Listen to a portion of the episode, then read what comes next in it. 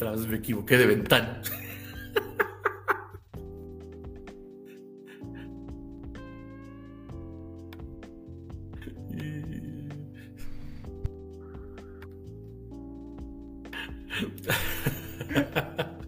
Es que me equivoqué de ventana, pero bueno, ya estamos. Muy buenas noches.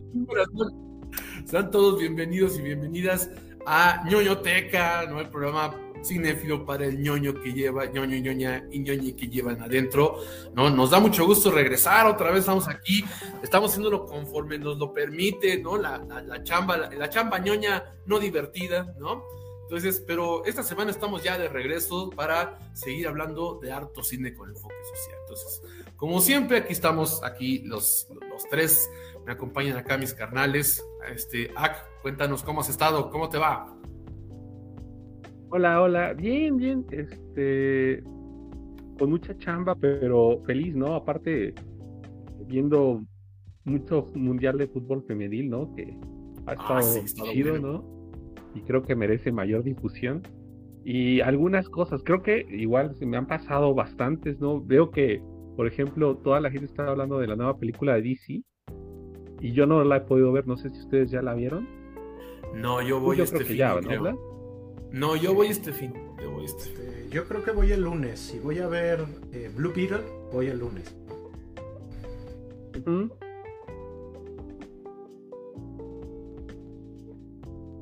Aparte también nos acompaña aquí, como siempre, nuestro querido este doctor Lucas por el mundo.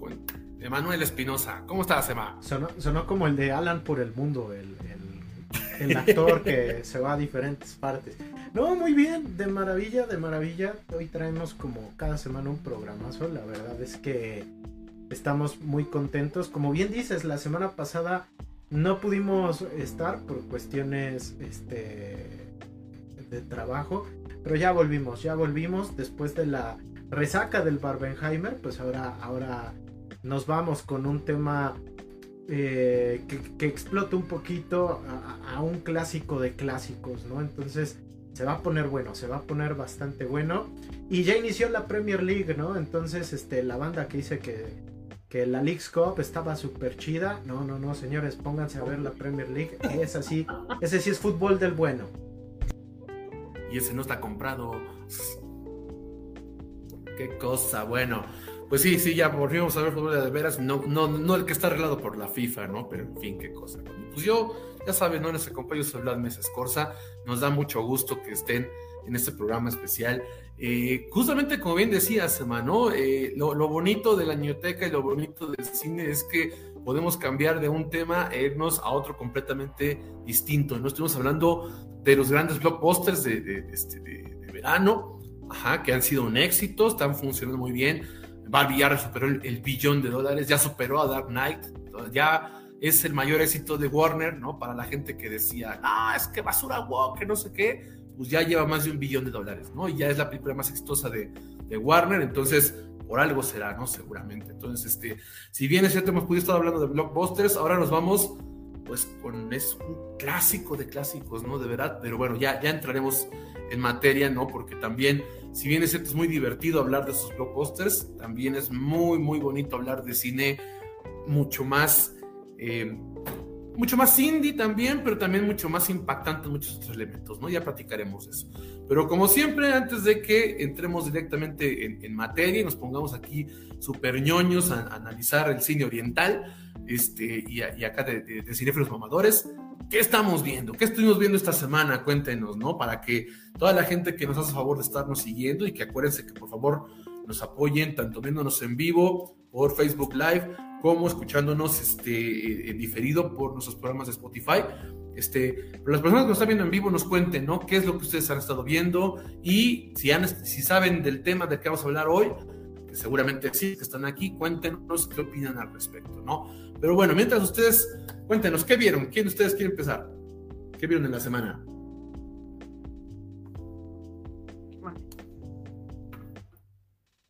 Vas, aquí vas, venga, venga. Échale, échale.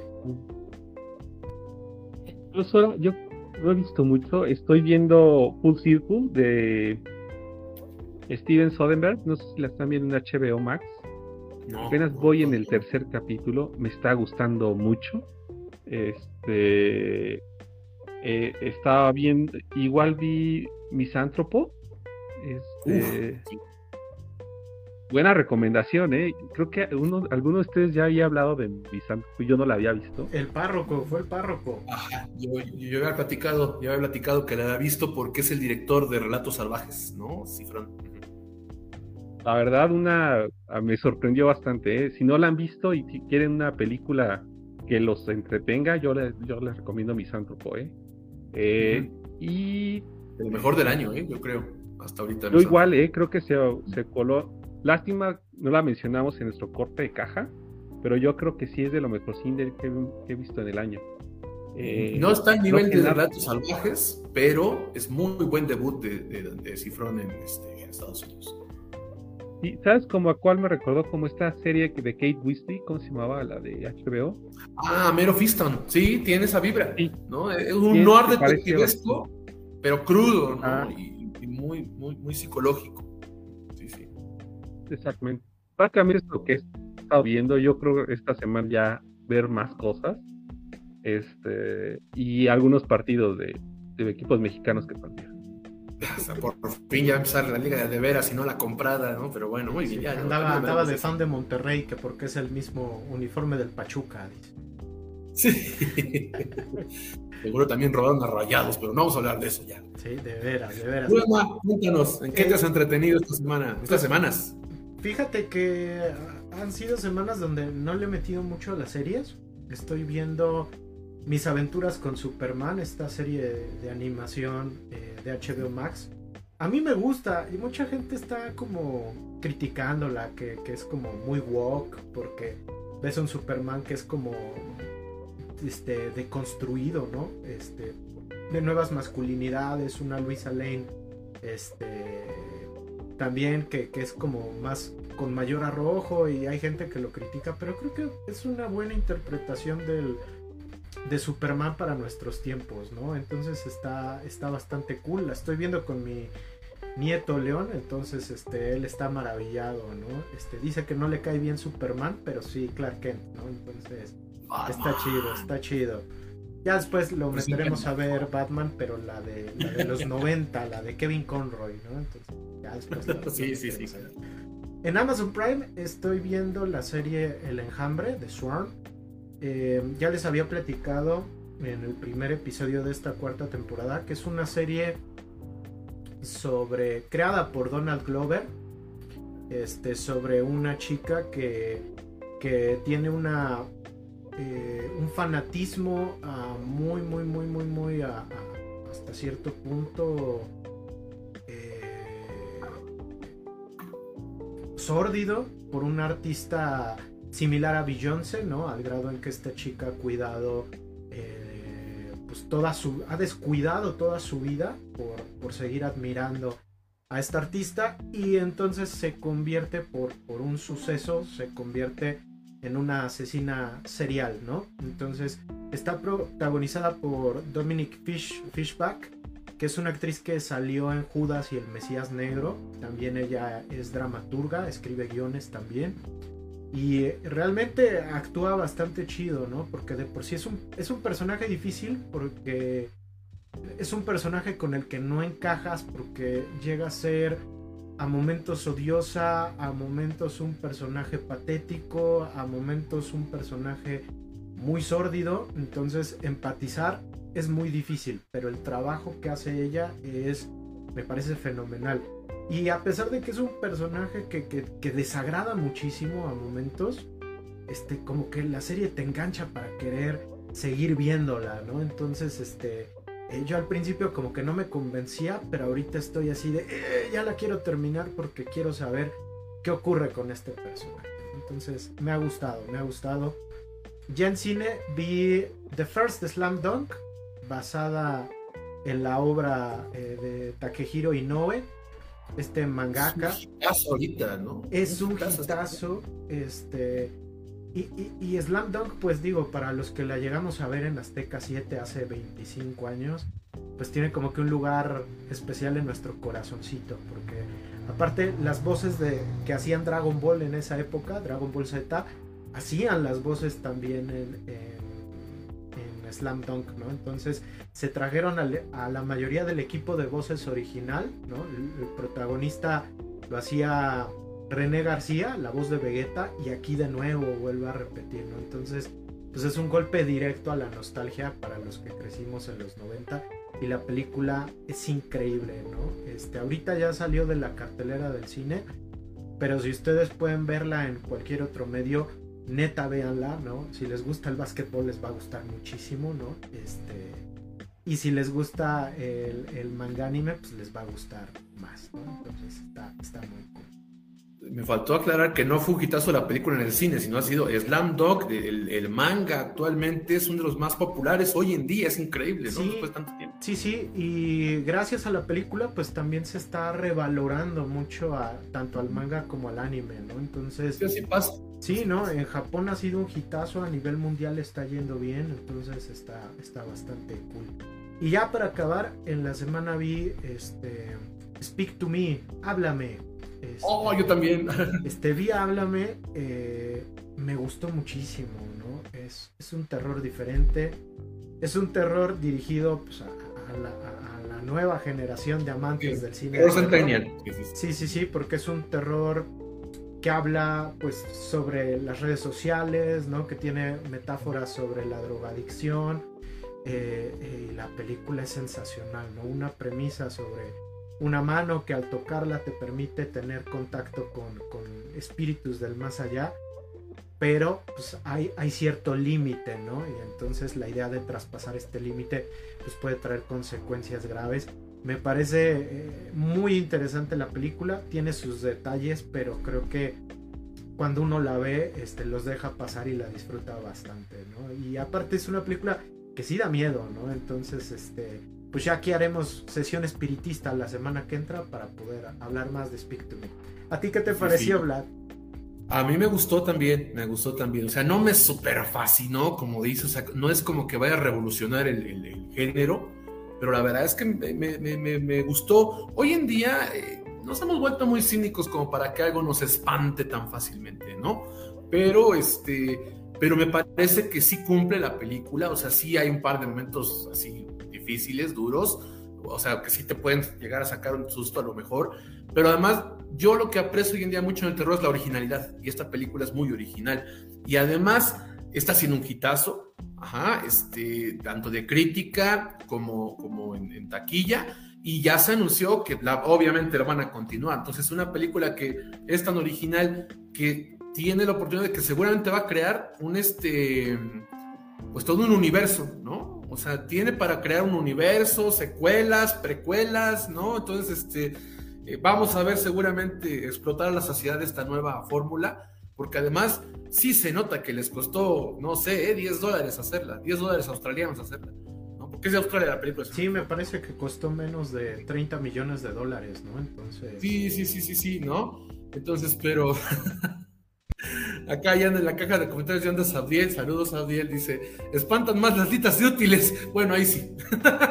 no podemos, no podemos negar eso, francamente, ¿no? Pero, pero Toto me hace el intento, ¿no? Dice, ver esa movie, está entretenida, está buena. Eso sí, eso sí, sí es muy marcada que es para las nuevas generaciones. O sea, sí es terror centennial. Ajá. Entonces, este eh, por, la forma en la cual la dinámica, el guion, etcétera, etcétera, sí es muy marcado que es ya para generaciones que pues, ya, a las que ya no pertenecemos, ¿no? Pero la verdad es que vale la pena la película. Yo sí creo que por originalidad y, por un buen momento, como dice Emma, sí vale la pena. Y seguramente, ah, y además, ¿sabes qué? Que es este, es original, ¿eh? Hay, un par de plot twists que no ves venir, ¿eh? Sino, hay uno que sí, pero hay otro par que no ves venir y eso me gustó. Eso me gustó también mucho la pena. ya la, sí, la veremos, hacer el crossover con el conjuro, ¿no? Con el universo de los Warren.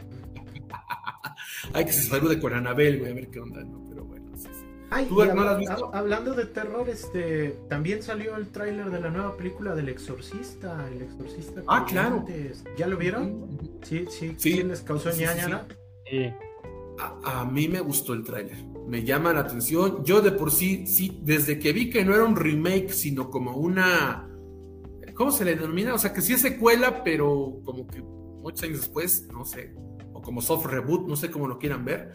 Este, la verdad, o sea, como tipo Halloween del 2018. Ajá. Este, la verdad es que me llamó la atención eh, ver que algunos personajes de la película original también. Bueno, eso no es spoiler, porque está neutral de verdad. sale, sale la mamá de regreso, ¿no? Entonces, la verdad es que pinta bien. A mí me, me, llamó mucho la atención. Ajá, la vamos a ver. Y obviamente, para nuestros especiales de terror, vamos a platicar del Exorcista y vamos a platicar de la saga del Exorcista, ¿no? Entonces, estén, estén al pendientes. Más diabólico que nunca. el exorcista del terror, ¿no? Casi casi traducido en español, casi casi. ¿Qué más viste? ¿Qué, más viste, Vlad? Cuenta, cuenta. Ah, yo, bueno, aparte, de que vi Top to Me, este, bueno, yo de series, eh, bueno, estoy viendo Foundation, estoy viendo Harley Quinn, me están gustando, me están gustando, este, ya platicaremos cuando terminen, este, pero terminé de ver una serie que según yo empecé para llevármela poco a poco y me clavé tanto que la seguí viendo. Y me di cuenta de que si esta es una serie de Peacock que salió en enero de este año, si lo hubiera yo visto un mes antes, yo creo que se hubiera metido en el top 3 de mis series del año, que se llama Poker Face. Este, desgraciadamente no está en las plataformas de México, hay que buscarle métodos alternativos para poderla ver, pero sí está, en, esos, en esas plataformas alternativas sí la pueden encontrar sin, sin mucho problema. Este, y es una serie preciosa. Es la serie de una serie creada por este por Ryan Johnson. ¿Es Ryan Johnson? ¿Es verdad? Es el director de Los últimos Jedi. Ajá. Y de, y de este y de Puñales por la espalda. Y tiene precisamente esa vibra de Puñales por la espalda, ¿no? Es una es un noir. Eh, la premisa básicamente es que es la vida de una chava que se llama, que se llama Charlie, que, este, que tiene la habilidad de poder leer las mentiras. O sea que cuando alguien le miente automáticamente sabe que le está mintiendo. Entonces obviamente ella se dedica pues a explotar ese don jugando póker, ¿no? Hasta que la cachan, ¿no? Entonces, este, eh, y entonces pues la cacha a un mafioso de, los casinos y pues le hace pagar su deuda ahí en el trabajo en el casino, ¿no? Eh, por una serie de circunstancias que suceden, al final Charlie termina evidenciando este, hay, una, hay una movida medio extraña que estaba haciendo un casino y entonces pues digamos que, toda esta mafia, este crimen organizado establecido, legal básicamente que existe eh, en, lo que son los juegos de apuestas, la empieza a perseguir. Y entonces vemos una, bueno, una road series, digamos, porque huyendo recorre muchas partes de Estados Unidos, donde conoce casos donde por su, ella sin ser un detective, ser una persona completamente, pues lo que le llaman los gringos, este, una, este, una redneck como tal, o sea, una persona común y corriente, de la clase baja, este, termina resolviendo muchos misterios, muchos asesinatos, por esta capacidad que tiene de, de inmediatamente saber cuando la gente le miente. Pero la serie no es un whodunit, no es de que empiece el episodio y no sepas quién mató, sino que empieza con el asesinato, con lo que sucede para que alguien matara, y luego es el, el, tiene, un, tiene otro término, el how did it, una cosa así, que es que te explican cómo es que Charlie descubre quién es el asesino, que desde el principio se sabe quién es. Entonces es como una investigación a la inversa. Entonces los episodios son muy inteligentes, es muy divertida la serie, está muy bien actuada, tiene un montón de, de, este, de, invitados especiales la serie. Este, en el primer episodio sale Eddie and Brody, este, en algún momento también sale Benjamin Pratt, este, no me acuerdo quién más sale, pero salen un montón de actores reconocidos, porque seguramente son cuates de Ryan, de, Ryan Johnson, y llegan a hacer cameos, ¿no? Sale este, Joseph Gordon eh, Hewitt, por ejemplo. Entonces, es increíble la serie, es muy buena, muy inteligente, muy divertida. No ves venir la forma en la que se resuelven. Y hay un episodio en el que sale un perro racista. O sea, literalmente un firulais que racista. Muy divertido ese episodio. Hay otro episodio que, le hacen homenaje a Philip, a Tippett, ¿no? Y tiene ese tipo de animación toda torcida. Es una joya, de verdad, es de las mejores series que yo he visto este año. Se las recomiendo mucho. Poker Face, búsquenla. Ojalá llegue pronto a alguna de las, de las plataformas que tenemos, ¿no? Y bueno, ya en el cine, como decía, vi, este, vi Talk to Me eh, y luego este, también vi una película que tenía pendiente desde hace mucho, que es The Holy Spider, ¿no? Que es una película, me parece que es francesa, pero es una película eh, con, producción persa. Ajá. Y también he de decir que es de las mejores películas que he visto este año. Eh, Holy Spider es, básicamente la historia, y está basada en un, en un, caso real, desgraciadamente, de un asesino serial en Irán, que empieza a asesinar en, el cambio de siglo, en el 2001, porque incluso se ven las imágenes de las Torres Gemelas, etc., empieza a, este, a asesinar a trabajadoras sexuales de Irán. Entonces, este, la cuestión es que precisamente por el tipo de régimen que hay allí y por la moral de las personas, no están haciendo gran cosa para, para atraparlo, porque incluso muchas personas están de acuerdo con lo que está haciendo. Entonces llega una reportera a, este, a, esta localidad ¿no? de, Irán a, ayudar a resolverlo y entonces tiene que luchar no solamente con descubrir quién es el asesino, sino que no solamente con todos los obstáculos de la calle, salud, sino también contra las mismas autoridades y contra la misma gente que no, es, no le interesa atrapar a este asesino. Lo más interesante de todo es no solamente esta crítica social, este reflejo de algo que fue real, que fue un caso real, sino que además la película tampoco, así como Misántropo, que, que sí es muy buena y hasta el final vemos qué onda, ajá, en esta no, en esa desde el principio sabemos quién es la persona que está asesinando y lo más torcido, lo más impactante es precisamente verlo, verlo hacer su día a día. Ajá, y de repente decir como que, ah, ya terminé mi rutina, vámonos a asesinar casi, casi, ¿no?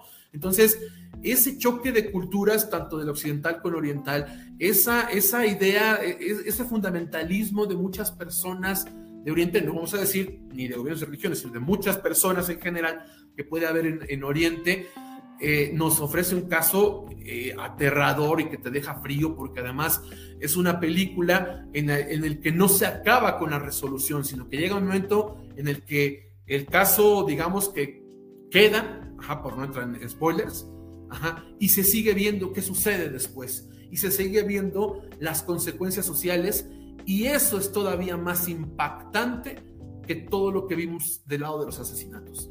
Es una película difícil, es una película que muestra muchas realidades de las desigualdades de género, de las desigualdades también este, culturales y sociales, pero sí es de lo mejor, sí es de lo mejor del año. Estuvo en los cines, estuvo como una semana, ¿no? Entonces, por favor, en cuanto llegue a plataformas o la pueden encontrar plataformas alternativas, véanla porque yo también está dentro de lo mejor que he visto este Ahorita está en movie, entonces, este... Ah, mira. Digo, digo este, es que ahorita la andaba buscando porque dije, creo que sí la vi en, movie, ¿no? No tengo movie, pero este, les hacemos la promoción, claro que sí. Este... Sí, sí, una promoción, creo que me dice. Y yo para terminar la, la promoción está a 10 pesos, movie, ¿no? Creo ah, por un mes por un mes. Entonces aprovechen porque está. Se acaba de estrenar EO también, la película del burrito sabanero. Ah, sí, sí. Entonces, entonces este. Pues vale la pena, ¿no? Ahorita ya nos, nos recomendó un peliculón el Vlad, ¿no? Entonces este, tenemos la película ah, para ver en cines, que creo que es esta Talk to Me y la película para ver con una mirada mucho más crítica que es Santa, Santa Araña, ¿no? Entonces, cosa tremenda, ¿no? Holy Spider, qué cosa, qué cosa, padrísimo. Muy dura, pero muy recomendable, de verdad es de lo mejor que he visto este año, tanto la serie como Talk to Me. Como Talk to Me. Bueno, también Talk to Me, pero este, pero no, como Holy Spider. Entonces, bueno, eso es lo que estuvimos viendo. Acuérdense, acuérdense, por favor, de en la caja de comentarios ponernos este sus recomendaciones de lo que estén viendo para que lo veamos aquí, para que lo veamos otras personas, etcétera, etcétera.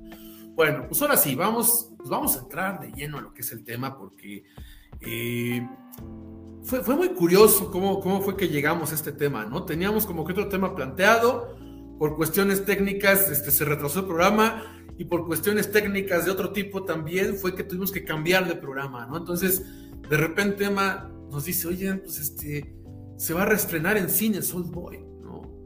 Y, este, ¿Y por qué? Pues porque son 20 años de que salió.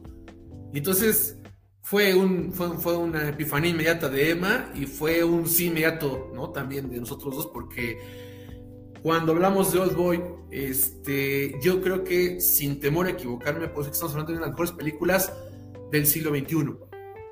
Y yo me atrevería a ir más allá, que es una de las mejores películas de la historia del cine, incluso.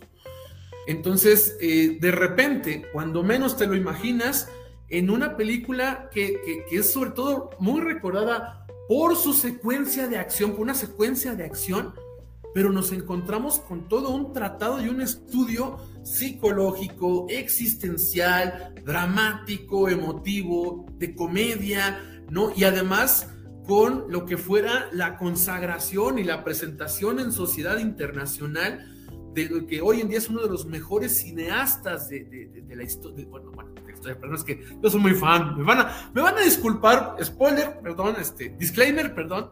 Me van a disculpar, pero a mí me va a costar mucho trabajo contenerme en este programa porque yo soy un, fanboy de esos que gritan en la calle si lo vieran, de Chango Park, ¿no? Entonces, este, entonces, sí es de uno de los mejores directores que precisamente cuando Old Boy llega a, a, Cannes y gana la Palma de Oro, este, lo presenta en lo internacional y nos presentan a uno de los mejores directores del siglo XXI, ¿no? A un verdadero artesano como tal que construye algunas de las, de las películas más perfectas, más omnibuses en cuestión de que puede este, eh, digamos que recomendar de manera casi universal. Entonces, es Old Boy de lo que vamos a hablar, es esta película que marcó un antes y un después en la forma en la cual en Occidente entendimos el cine este, coreano, sobre todo el cine coreano, aunque también oriental en general. Y bueno, yo primero les preguntaría, porque habría que empezar a hablar precisamente de cómo cambia este panorama de Corea, ¿no? De, el caso de Corea que ha sido tan mencionado de que, de que los debates del cine mexicano se han querido basar en el modelo de Corea y de Francia, ¿no? Para, para establecer unas mejoras en, en, la industria nacional.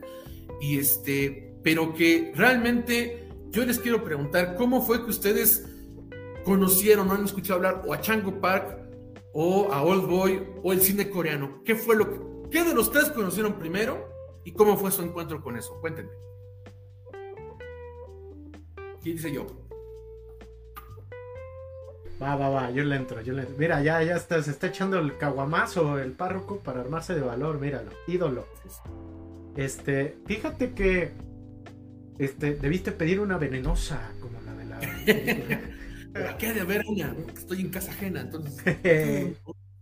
este, pues fíjate que uh, yo he de decir que creo que Old Boy es la película que introdujo a muchos millennials muchos de nuestra generación al cine asiático, junto con el aro, me parece, ¿no? Entonces, este, cuando el terror asiático se volvió así como un boom a finales del siglo XX, pues este, la mayoría de la gente vio el aro, ¿no? Entonces, este, fue un primer introductor. Y ya para ver otro tipo de cine asiático, la película que, fue introductoria en, estos, en esos aires es Oldboy, ¿no? Entonces me parece que es, eh, como bien dices, es un peliculón, pero también eh, me resulta curioso que en la actualidad, este, no mucha gente que, ahora dice estar como muy allegada al cine asiático no la conozca, ¿no? Este, ubican más eh, parásitos y películas por el estilo que la propia Oldboy, ¿no? Entonces creo que es buen momento para revisitarla. Cuando yo era adolescente leía mucho Conozca Más, esta revista que era como de, de cultura y de divulgación. Era como la versión light del muy interesante, ¿no? Entonces yo la leía porque pues era, siempre fui como muy curioso en temas de ciencia, de cultura pop. Entonces eh, en ella yo me acuerdo que venían así como, a veces venían tops de las mejores películas de lo que va del siglo XX, ¿no? Es, del siglo XXI. Y entonces ahí fue cuando tuve la primera mención a, a Oldboy de Park Chan-wook y su historia, ¿no? Que es una historia de venganza que ahorita vamos a platicar. Y, pues yo dije, no, pues esta cosa suena, suena tremenda, ¿no? Suena muy locochona, suena muy diferente a lo que vemos en el cine habitual que había en esa época. Entonces ya más o menos cuando cumplí la mayoría de edad, este, pues como aquí nunca llegó, aquí a Pachuca nunca llegó, este, este recurría a un vendedor de películas pirata que, en, el mercado, en el nuevo mercado Miguel Hidalgo, lo que aquí en Pachuca lo conocemos como la Payuca, Y este señor... Seguro nos están viendo ahí. Sí, sí, sí.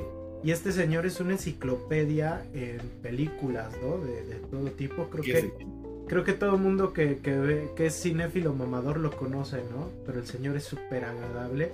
Y entonces le dije, oiga, ¿tendrá Old Boy? No, ¿cómo no, güero? Entonces, este, ya ahí me introdujo a Oldboy y a otras películas de cine asiático, ¿no? El problema es que la primera vez que me lo vendió en, eh, este, eh, en un DVD pirata, este era un DVD región 1, ¿no? Que es la región de Asia y la de Norteamérica es la región 4, ¿no? Entonces, este, no la podía ver, tuve que usar el DVD de mis papás, que se hiciera multiregión, ¿no? Entonces, este, fue toda una odisea, pero a partir de esa primera vista de Oldboy, este, me volví fan de Park Chan-wook, ¿no? Eh, me volví fan de su trilogía de la venganza y empecé a ver el cine asiático con otros ojos, porque cuando hablábamos de cine asiático, los chicos que crecimos en los 90, pensábamos que eran las películas de Bruce Lee de artes marciales y nos dimos cuenta que había más allá de eso. Tuak, cuéntanos, cuéntanos cómo fue Perdón, nomás, yo pensé que ahorita ibas a decir, el vendedor nomás que me la dio en español de España. ¡En español de España, güey! ¡En español de España, güey! No, fíjate, fíjate que este señor, este... Eh, no, sí la tenía, era una edición, una copia de la versión mexicana del DVD. Y como a la semana, este, eh, de que la puse en el DVD multiregión, fui a Blockbuster y ahí la tenía, ¿no? Entonces este, en el Blockbuster la volví a rentar para, para poder verla por segunda vez. Ahora sí, ah, tú cuéntanos cómo fue, porque no sé si fue directamente con Chang Park, si fue con Old Boy, o cómo fue tu acercamiento al cine asiático, coreano, y Chang Park, creo, con Old Boy. No, creo que igual que, que Emma, fue directamente con el cine de terror, ¿no? Eh, tanto el aro como el ojo, eh, como la maldición, las, las originales, ¿no? ¿no? la versión gringa, sino la, original que te vendían. Me acuerdo que yo las vi en un BCD, o sea, en un, no en un DVD, en un BCD, que venían la 1 a la 4, ¿no? Este, imagínense esa joya. Este, se veían bien mal y estaban bien mal subtituladas, pero yo me espanté un chingo, ¿no? Y yo llegué a Old Boy muchos años después. Me acuerdo eh, en el cable que había un canal que se llamaba Cinemax. Todavía existe, ¿no? Pero antes era como el de el de arte, ¿no? Entonces tenían una semana de cine asiático, me acuerdo. Entonces en esa semana pusieron algunas películas representativas, ¿no? Yo creo que el siglo XXI y le dedicaron una, un día a Old Boy. Yo y creo que en ese eh, hasta hubieron como programas especiales de cómo diseñaron el... Estaba chido el canal, ¿eh? Ahorita que lo recuerdo, porque hicieron un programa especial de cómo diseñaron, ¿no? Este, y qué películas escogieron y por qué. Y yo me acuerdo que dije, ah, yo quiero ver esa, ¿no? Este, escucha bien chida, ¿no? Y, y como dice Emma, yo me acuerdo que el referente eran las películas de Bruce Lee. Y ya cuando, cuando la vi, que aparte era morro, el empezando, ¿no? El cinéfilo mamador, ¿no? Cuando quería ser como indie, ¿no? Y cosas así, escuchar música que nadie escuchaba, ¿no? Pues esas cosas botabas así tu cerebro. Y yo creo que es una de las cosas y de los momentos hacia el final, eh, yo creo que más fuertes que he tenido viendo una película, ¿eh? O sea, junto con Incendies, que fue de muchos años después, pero me acuerdo que a todo el mundo quería platicar de esa película y nadie la había visto, ¿no? Al otro día llegué así, el, me acuerdo y le contaba a mis papás, eh, vi una película que no sé, habla de esto, ¿no? Entonces así, ah, no, la vamos a ver, ¿no? Y creo que con el paso del tiempo, esa, ese sentimiento y, los temas que tratan es algo que ha perdurado en mi memoria, ¿no? Y esa parte de eh, ser un, un, espectador activo, creo que en, en All Boy fue de las películas donde más lo empecé a vivir, ¿no? O sea, de que te pusieras a, pensar y después darles un revisado de por nueva cuenta y ver otras cosas. Y eso, esto es muy chido, ¿no? ese diálogo casi que haces con la película. Entonces yo creo que es de los mejores momentos. Como bien hice hablar antes de traicionar a Zack Snyder, ¿no? Porque Zack Snyder está ya suscrito en la niñoteca, ¿no? De tantas, tantas Hoy no vamos a hablar de él, Pero este, yo creo que esta película sí nos marcó a los tres, ¿no? Y creo que por eso valdría mucho y valía mucho la pena hablar de este programa especial. Sí, bueno, yo estoy de acuerdo con ustedes, ¿no? Yo, por eso cuando dijeron, cuando Emma sugirió así, bueno, oiga, pues de Old no, sí, sí, por favor, casi, casi, ¿no? Porque eh, si alguien nos ha hecho favor de, de, seguir la biblioteca desde tiempo atrás, de varios programas, sabrá que muchas veces yo he dicho que mi película favorita, si para mí la mejor película que yo he visto en mi vida es Old Boy, precisamente, ¿no? Que cuando alguien dice, ¿cuál es la mejor película que has visto en tu vida? Old Boy.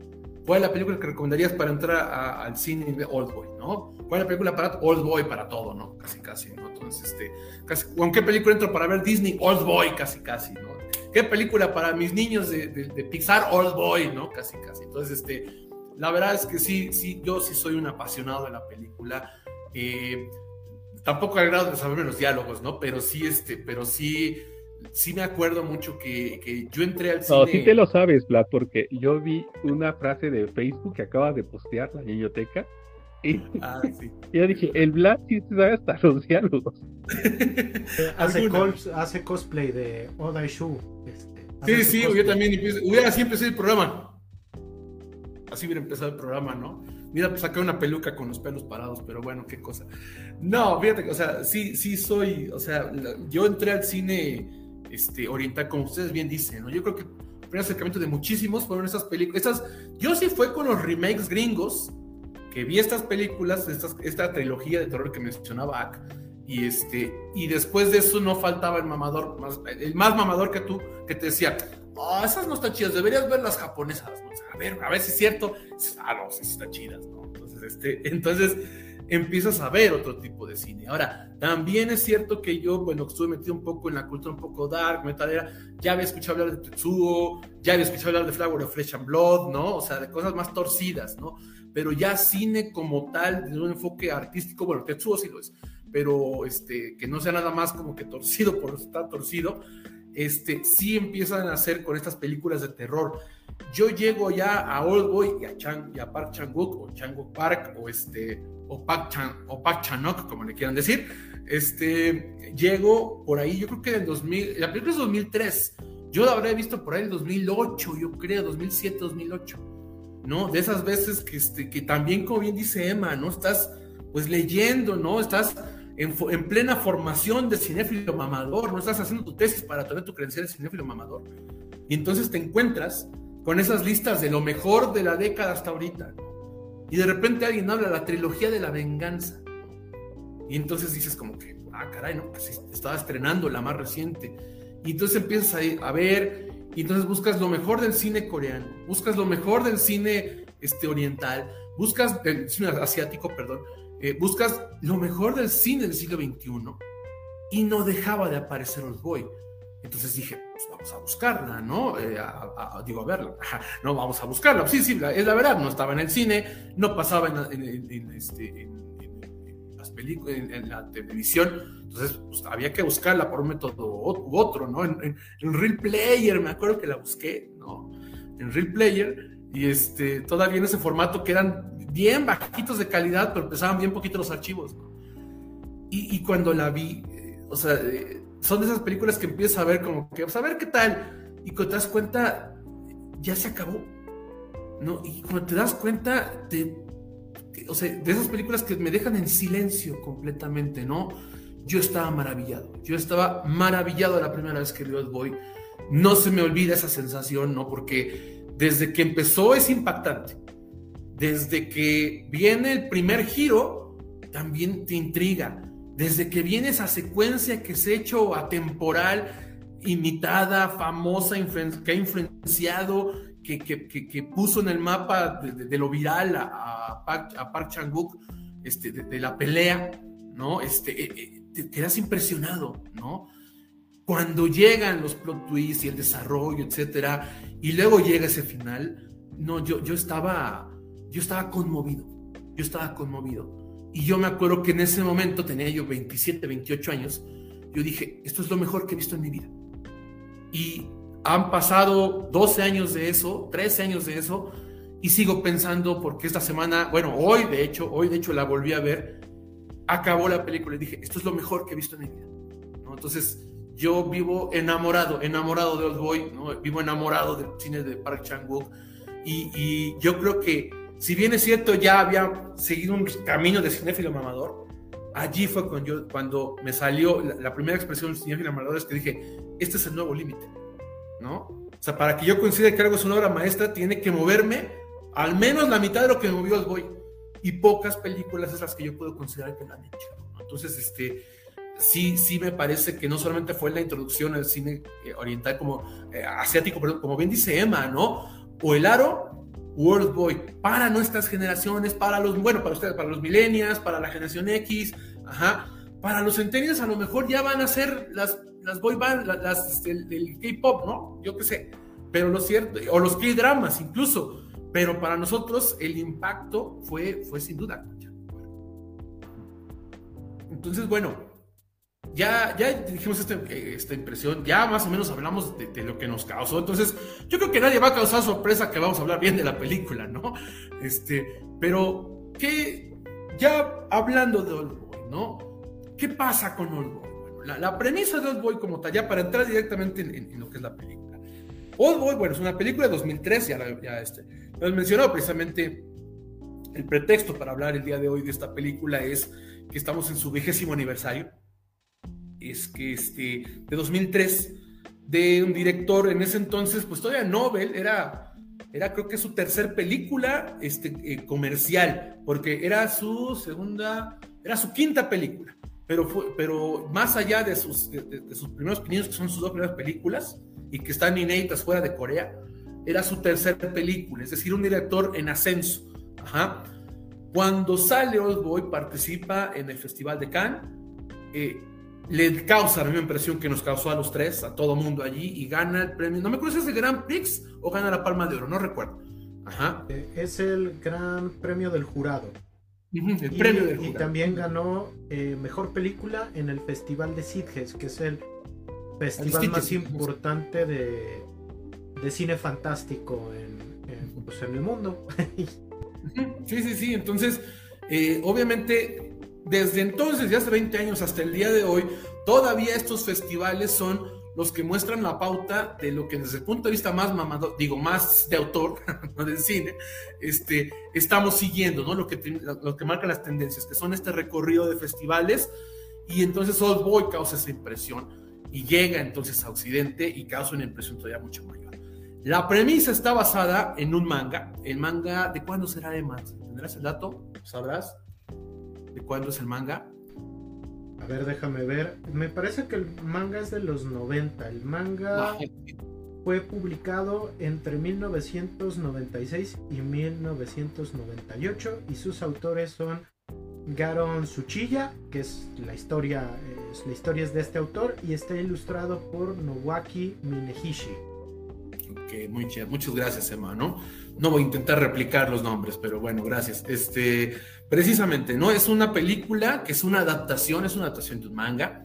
Eh, por eso es que también cuando ustedes buscan listas donde dice las mejores adaptaciones de novelas gráficas, cómics, mangas, del noveno arte al séptimo, también está Old ¿no? Porque, porque es una adaptación, es una historia original de un manga, que básicamente su premisa es que eh, un hombre ahí medio, pues, medio despreciable, un tipo así común y corriente, que no es una buena persona, por decir lo mínimo, ajá, que es un marido medio desobligado, es un padre desobligado, es un tipo, pues, de, una calaña social, una lacra social, básicamente, ¿no? Finísima persona, él, que es este, se me fue el nombre. Odaisu.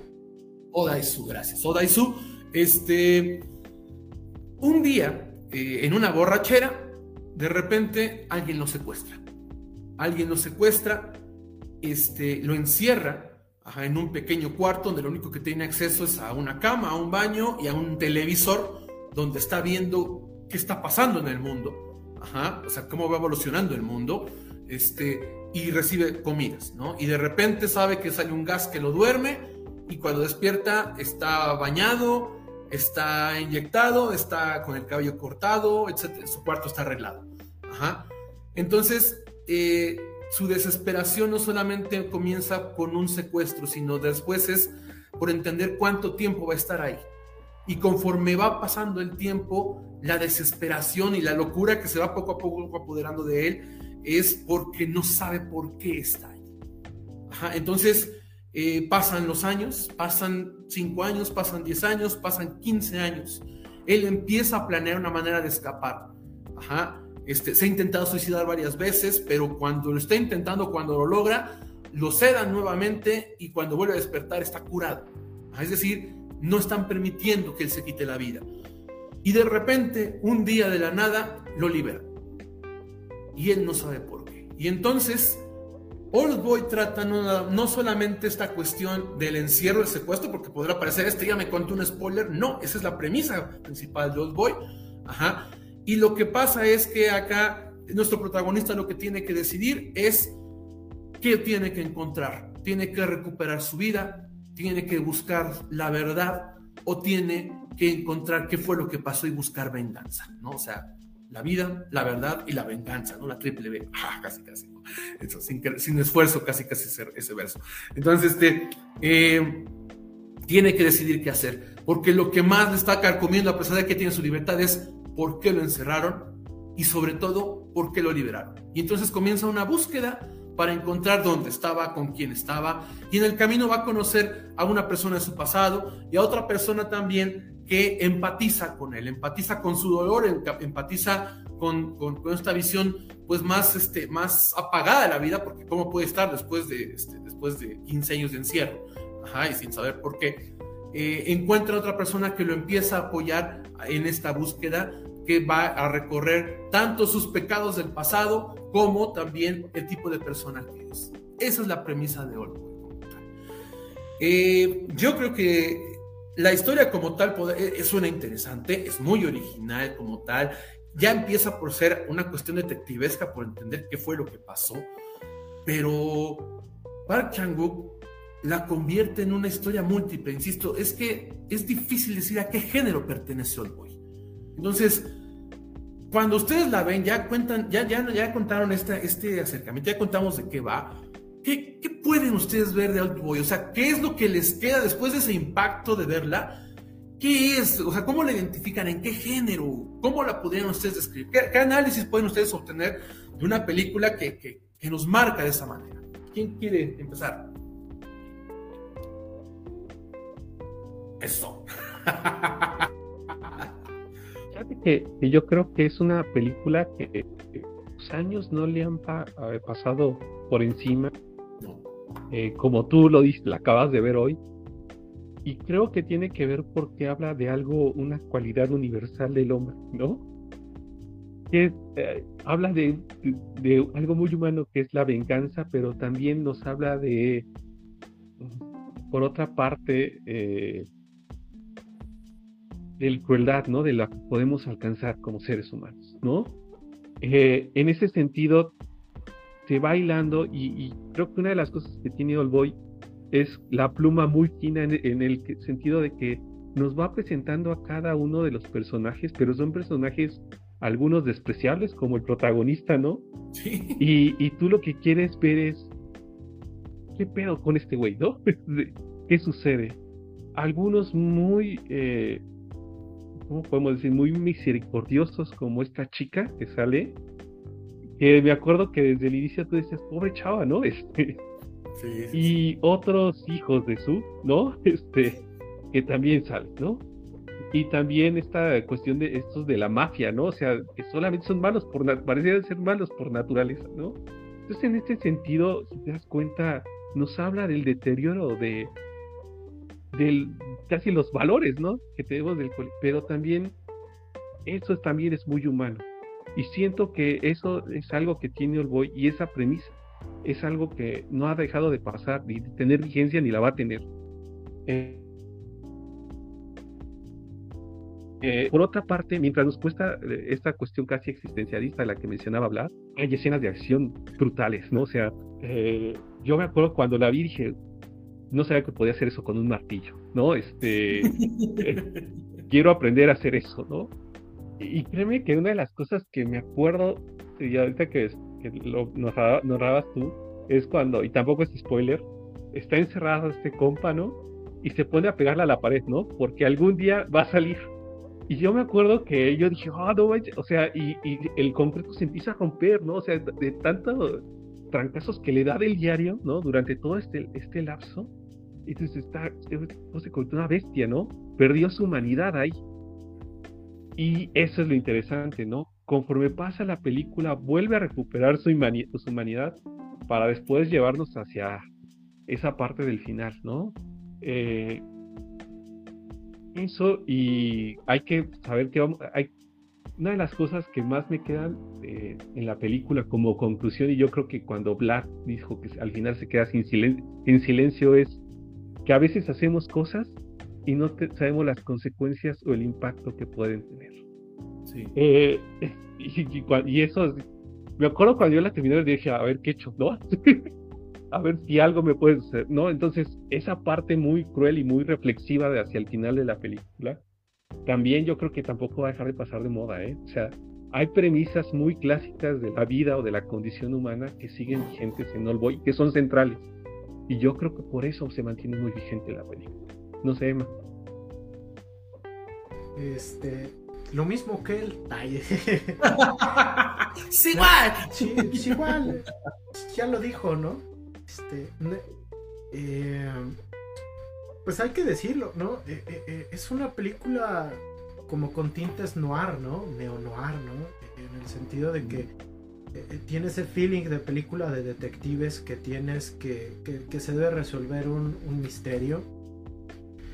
y como bien decías, ¿no? Mantenerte activo durante las dos horas que dura, porque realmente la idea es que tú estés al filo del asiento descubriendo por qué Oda Shu fue eh, encerrado por 15 años.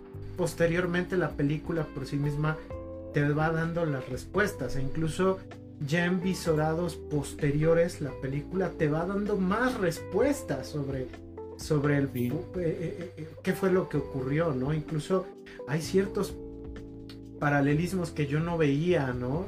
que se relacionan muchísimo con el clímax de la película. Entonces, eso lo hace una obra que es, que es muy redonda, es, un argumento muy redondo. Eh, Park Chan-wook había. Eh, a, esta película forma parte de lo que se le llama la trilogía de la venganza, que inicia con Señor Venganza, yo iba a decir Verganza, este, Venganza, Old Boy y Simpatía por la Señora Venganza, que, que creo que creo que eh, nos hablan del peso del, comportamiento humano, ¿no? Si vienen en Señor Venganza nos hablan de cómo un accidente puede provocar las acciones más atroces y, simpatía por la señora Venganza nos habla de cómo el comportamiento ah, premeditado con alevosía y ventaja también puede provocar las reacciones más violentas. Aquí nos habla sobre cómo ciertas acciones eh, de las que podemos ser testigos por mera casualidad terminan haciendo un efecto dominó que eh, eh, puede crear una bola de nieve que nos termine cayendo encima, Entonces, en ese sentido, es una eh, eh Chan-wook no solo nos habla de la venganza, ¿no? Sino nos habla sobre el peso de nuestras acciones y de nuestras decisiones, por muy pequeñas y muy nimias que parezcan ser, ¿no? Pues voy, eh, tiene muchas lecturas, ¿no? Esto es algo que, que con los años y con los visorados he podido comprender es una película que tiene muchos visorados, o sea, es la historia de Oda Shu, pero también eh, eh, en realidad él, no es el, la venganza encarnada, más bien es el objeto de la venganza, ¿no? Entonces, eh, esa es una lectura nueva que he podido adquirir viéndola. Es una historia de amor, pero también es una historia de amor bastante sórdida, ¿no? Que rompe con el propio las propias costumbres, los propios usos, nuestras propias concepciones del amor en la sociedad occidental y oriental, ¿no? Entonces es una película que, puede resultar fuerte porque te toca temas tabús que, que todavía al día de hoy son considerados sacrílegos, ¿no? Y eso la hace muy rompedora. Muy, muy rompedora, sobre todo al hablar del tema del amor, ¿no? Y sobre el hecho de, de ver si incluso la persona más despreciable del mundo eh, puede amar y ser amado, ¿no? Y esto lo vuelve una película también muy dura, muy difícil. Eh, hay momentos donde uno podría no sentir ninguna simpatía por estos personajes, pero como bien dice Vlad, al final uno acaba conmovido porque es un ensayo también sobre la tristeza y el dolor, ¿no? Sobre la tristeza de, no encajar en el mundo, sobre el dolor de, en torno a los seres amados, en torno a ser o no correspondidos y en torno a las decisiones que tomamos en pos del amor, ¿no? Entonces, Oldboy eh, eh, la podemos leer también como una comedia romántica muy muy fuerte, ¿no? Entonces, este una tragedia romántica y, es que sí tiene muchas, comedias, Entonces, yo sé que la idea de la venganza es lo que nos mueve, pero ya que vemos todas estas lecturas, se convierte en una película más redonda, porque el lenguaje que ocupa es muy universal, de cómo los seres humanos, por amor, ¿no? O porque alguien nos trató de la peor forma, podemos hacer las acciones más crueles posibles, ¿no? Entonces, también es un ensayo en torno de la crueldad humana, ¿no? Y, creo que si hay una especie que se ensaña muchísimo en su comportamiento, pues somos nosotros, ¿no? Entonces, ahorita que la volví a ver, este, la vi con Luz y Luz nunca la había visto, ¿no? Luz es alguien que, que creció con K-dramas, ¿no? Entonces eh, porque Luz ya es, ya es otra generación, entonces le puse esto y es bien interesante ver ese choque porque me dice, esto es algo que nunca me imaginé que, había, que hubiera visto, ¿no? Es, es, sumamente intrigante la película, es, es, muy dura, ¿no? Y al mismo tiempo creo que tiene uno de los plot twists más impresionantes en la historia del cine, si no es que el plot twist del siglo XXI, ¿no? Porque creo que el del siglo XX o de finales del siglo XX es sexto sentido, pero de lo que llevamos del, siglo XXI es Oldboy, ¿no? E, es uno de los plot twists más fuertes que yo he visto en el cine. Fíjate que yo pensaba justamente esto que dices, Emma, y yo digo, este es un plot twist a nivel de Psycho, ¿no? De psicosis. Yo creo que es un plot twist a esos niveles. Ajá y, que además es muy curioso, pero cuando la, en un nuevo revisionado te das cuenta de que están todas las señales, ¿no? Pero aún así no deja de ser impactante. Sigue, man. Perdón, sí. No, no, entonces, este, sí, ¿no? Está al nivel de psycho, de psicosis. Está al nivel de sexto sentido, ¿no? Que es un poco más pop, ¿no? Entonces, este... Eh, eh, eh, pues es una película que es brutal, ¿no? Verla es sumamente brutal creo que eh, Park Chan-wook no nos provoca una sola emoción, ¿no? Si tú ves este Sexto Sentido, por ejemplo, pues este Sexto Sentido es una película cuyo plot twist es lo que más te impacta. Aquí hay varias cosas que te van impactando, ¿no? Porque como les digo, es un ensayo sobre el amor, sobre la tragedia, sobre la crueldad, sobre la venganza, sobre la soledad. Entonces, creo que al final del día uno termina empatizando con muchísimas cosas y eso es lo, que la convierte en una obra que a 20 años de distancia se mantiene vigente y 20 años después y a pesar de que haya películas como Parásitos que, son increíbles películas eh, eh, hacen que Old Boy siga siendo insuperable ¿no? porque realmente es una película que tiene tantos matices y tantas citas, tanta simbología escondida que la hacen preciosa, ¿no? Incluso hay guiños a Salvador Dalí, por ejemplo, ¿no? Al hablar de hormigas. Entonces, es, increíble verlo. ¿Tú, Vlad? yo estoy de acuerdo con todo lo que acaban de decir ambos, ¿no? Eh, bueno, yo ya, ya lo dije al principio, es mi película favorita. Eh, perdón si de repente se, me van los adjetivos, pero de verdad es que adoro el boy y adoro a Park chan ¿no? Pero este eh, justamente esto de las hormigas que decías, eh, yo había una cosa que yo había dicho, eh, porque yo le he visto, ni siquiera sé cuántas veces le he visto, he visto muchas veces, muchas veces, ¿no? Hubo, hubo una época en mi vida, en la última década que pasó, en el que cada que era mi cumpleaños la veía, ¿no? Entonces, este, sí es, este, sí, sí la he visto muchas veces, ¿no? Pero fíjate que fue hasta hoy en la mañana que porque yo decía, hay una cosa que no me termina de convencer mucho y es las motivaciones de un personaje, y es el personaje femenino principal, ¿no? Como por qué está en esa circunstancia. Hoy me di cuenta de que en esta referencia justamente que pone Emma de Salvador Dalí, este, eh, en una sola escena, que es la única escena de realismo mágico y que tiene que ver con hormigas, te explica por qué está ahí ella, ah, por qué sigue apoyando a, este, protagonista, ¿no? Y, este, y, eso me impactó de que, de que no tuviera que construir todo un arco, sino que con una sola analogía de cómo operan las hormigas y con una sola toma en un metro, es suficiente para explicarte la historia de ella.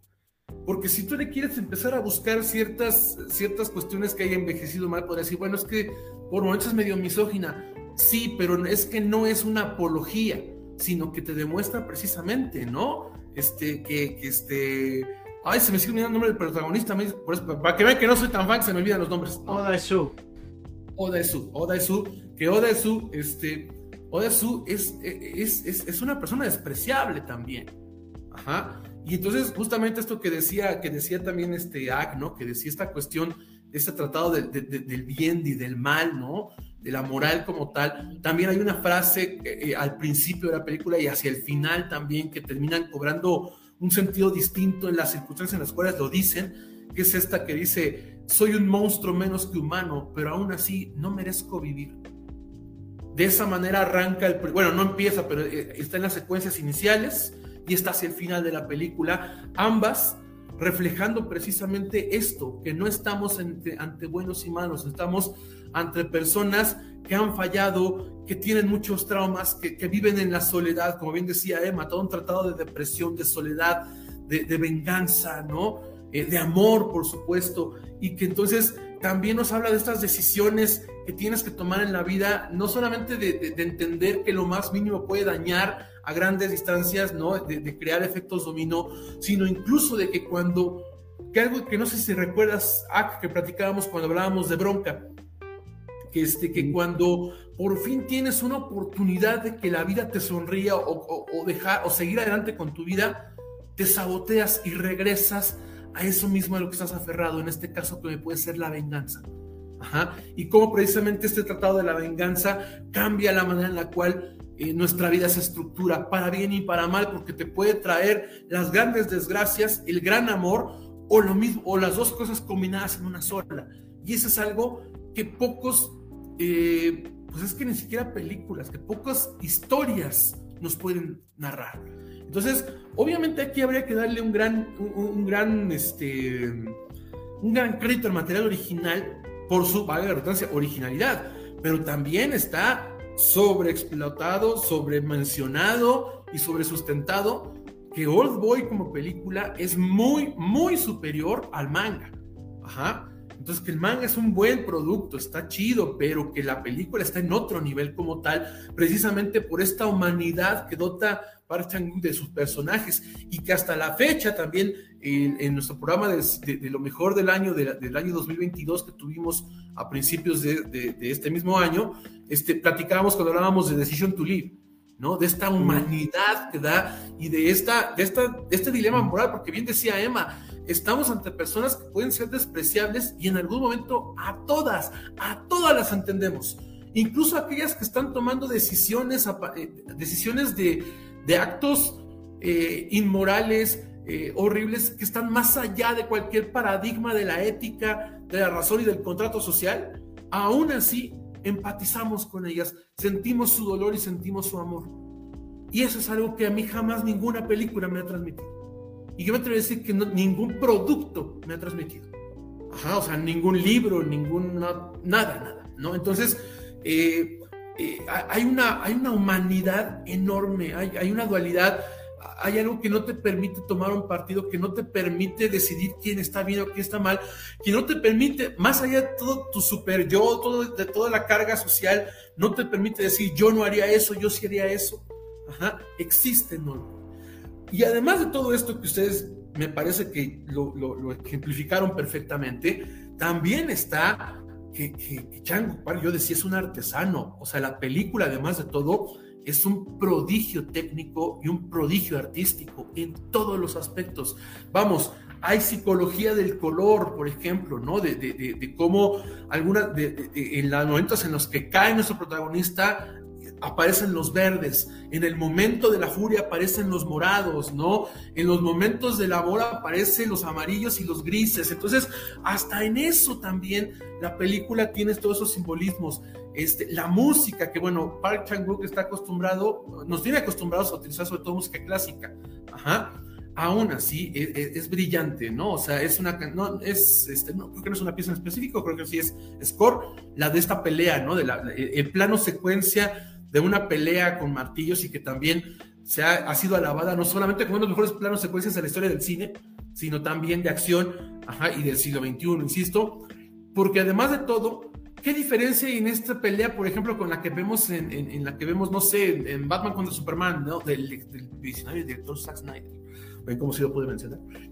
Pero ven cómo, qué, qué diferencia, o sea, cómo podemos ver esas diferencias que en estas, en estas secuencias de películas de acción, de superhéroes, estamos viendo eso, una ficción y estamos viendo seres que supuestamente son especiales.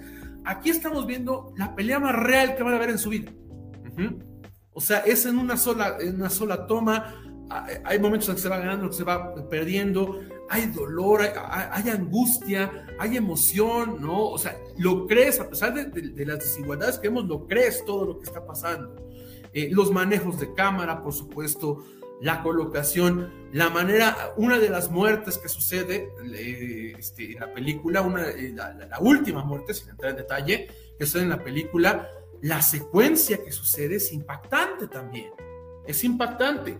Entonces, todo eso no nos deja de mostrar cómo no nada más es esta historia, esta humanidad, e, e, este ejercicio filosófico y sobre todo existencial, sino que estamos ante una de las mejores películas técnicamente hablando, porque nadie maneja la cámara hoy en día como Park Chan-wook. Yo, yo, yo lo defiendo mucho. Yo lo mencionaba cuando hablábamos de, de, Oppenheimer la semana pasada, bueno, la semana antepasada, que yo digo, a mí me encanta Nolan, yo entiendo que es de los mejores de este siglo, e, es un referente en esta época, me encanta Oppenheimer, pero el vato no sabe dónde poner la cámara. Y Park Chan-wook o sea, parece que nació con una cámara en la mano, así de sencillo, ¿no? O sea, e, e, es, impresionante, es impresionante que te divierta una película, que te, que te den ganas de llorar, que te emocione, que, te, que, que, una historia de amor te pueda dar tanta emotividad, tanta repulsión, tanta aversión, tanta empatía y tanta, este, todo, todo, todo, todo, todo, todo, ¿no? Me gusta mucho esta reflexión de Emma de que es una historia de amor. Ajá a pesar de que es la pieza central de la trilogía de la venganza, no deja de ser una historia de amor y no deja de ser una historia de humanidad y demostrar que todos somos ese monstruo, y a pesar de ser ese monstruo merecemos vivir. Park Chan-wook decía que este, no, venga, venga, eh, yo agregaría que igual tiene uno de los finales abiertos que más le ha roto el coco a la gente, ¿no? Yo sé que hablamos, hablamos de que hay muchos finales abiertos en el cine, e incluso, no sé, puedes mencionar, mucha gente menciona a Christopher Nolan con El Origen, por ejemplo. Este, volvió DiCaprio, ¿no? ¿no? Este, pero aquí hay un final abierto que, que también nos deja en vilo, ¿no? Y que, que, es un final feliz, pero al mismo tiempo es trágico porque se presta a, a muchas interpretaciones y que puede ser tanto muy esperanzador como muy descorazonador, ¿no? Entonces, este, te digo, ahorita que la vio Luz, Luz me decía, ¿qué pasó? ¿No? O sea, sí, no, no, sí, no. Porque de plano se presta tantas lecturas que se vuelve eh, eh, algo sublime, algo muy bonito, pero al mismo tiempo algo que puede ser muy desolador, ¿no? Muy descorazonador. Fíjate que yo justo estaba, se, me adelantó y me spoileó Emma, porque justo estaba por decirles, fíjate, hay una cosa importante que tiene que ver con el final, precisamente, ¿no? Que es que Park Chang-wook cambió el final original. El autor acepta que el final de Park Chang-wook es mejor. Eh, yo creo que depende, depende de qué sea lo que a ti te guste y lo que entiendas, eh, porque el final del manga a mí me parece que también es bueno. me parece que también es bueno, me parece que también cierra un círculo, pero no es un final abierto. Ajá, es un final, es un final y ya no, es un final, este, que queda claro qué es lo que, este, que, sucedió. Esto justamente que plantea Emma, eh, eh, y, que, y que que también queda dar pie el hecho de que yo les decía, yo la vi hoy, porque yo, yo me iba a ver Blue Beetle, ¿no? Y dije, no, ya he visto muchas veces Old Boy, ni modo que no sepa hablar de Old Boy. Pero dije, no, no, no, no, no, no, no, la quiero ver, la quiero ver otra vez, ¿no? Y la volví a ver. Y algo que tiene esta película es que cada vez que la he visto, que insisto que la he visto muchísimas veces, encuentro algo nuevo. Ya les comentaba que, por ejemplo, hoy encontré sustento en la, en la imagen de realismo mágico de las hormigas, ¿no? Este, y justamente en este final es esto que a mí siempre me ha parecido que no era un final abierto, que era muy claro qué había pasado. Pero ahora que lo vi, dije, es que ciertamente la una de las expresiones de alguien ahí te da la puerta a que puede haber pasado lo que sea.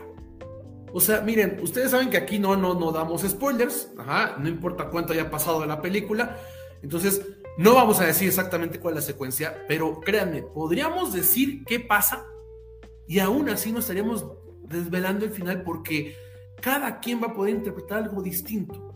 Yo siempre había interpretado lo mismo y hoy me quedé con esa duda. Entonces, bueno, ahorita Emma ya se nos adelantó, pero yo les quería preguntar qué opinaban de ese cierre, qué opinaban de, la, del tramo final, ¿no? De los últimos, no sé, 10 minutos de, de, eh, Actu, que bueno, Emma ya, ya nos contó. y yo también ya expliqué ahorita qué onda. Fíjate que yo hacia el final, y Creo que eh, Emma decía es un rato el spoiler de, bueno, el plot twist. Este es el plot twist, pero yo diría que es un conjunto de plot twists, ¿no? O sea, hacia el final tú no sabes qué es lo que va a venir, ¿no? Y cuando crees entender al personaje, chanfle, ¿no? Así. este, y yo creo que esa parte eh, te deja muy como pensando todo el tiempo qué es lo que estás viendo, lo que decía, es te obliga a ser un espectador que participa. Y hacia el final, este, incluso yo desde el elevador, yo desde ahí, eh, desde la parte, yo decía, pero no, este, ¿qué pasó? ¿Por qué? ¿No? Y, ya viendo la, este, el revisionado, este, pues te pones a pensar sobre la venganza, ¿no? Esta parte sobre la venganza. Y ya hacia el final, ya la, lo que estamos, creo que es la que estamos hablando del estrés, yo siempre he dicho que sí, ¿no? Así como Luz que dice sí o no.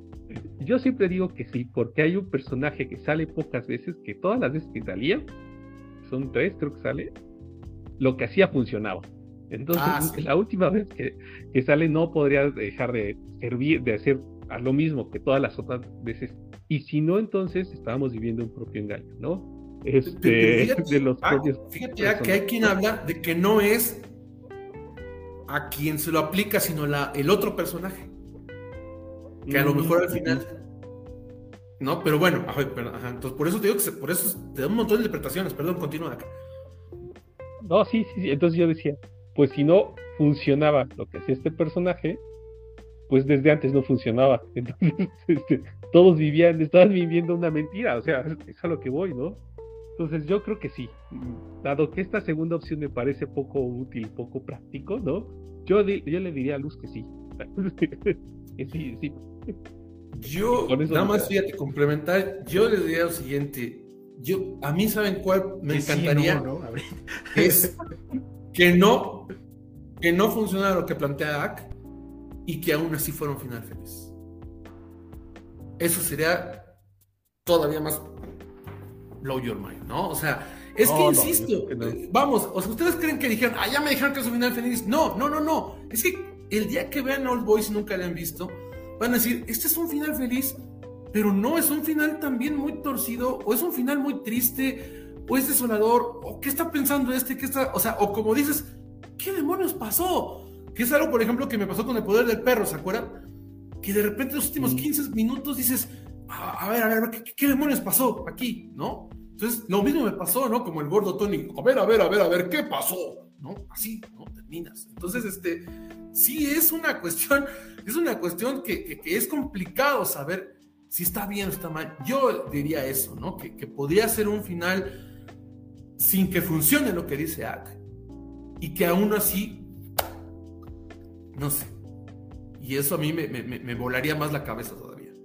Perdona, perdone, mami, ibas a decir algo. Este, pues fíjate que yo pensaba que era un sí. Y hoy me he dado cuenta que es un final tan complejo como el amor. Ah. ah. Eh, Miren, una frase de tarjeta y mamadera, pero tienes razón, Emma. Pero tienes razón. Es que así es, o sea, es que es increíble que una película tan violenta, tan cruda, que, te puede incomodar en tantos aspectos, que, todo gira alrededor de la venganza, es también una película de amor puro, que, desafía todo tipo de convencionalidad, de, estructuras, de lógica, de lo que sea. Entonces, lo que dice Emma, pues sí, no es un final eh, lo suficientemente abierto para que cada quien pueda entender lo que, lo que considera que le funciona mejor para todo, para todo el, este, el, mastodonte cinematográfico que acaba de ver. ¿Qué pasó, Es que si fuera al final, no, ya nada más para complementarlo, sí sería una tragedia, como decía Emma en un inicio. Y tendría todo el estilo de una tragedia es una tragedia.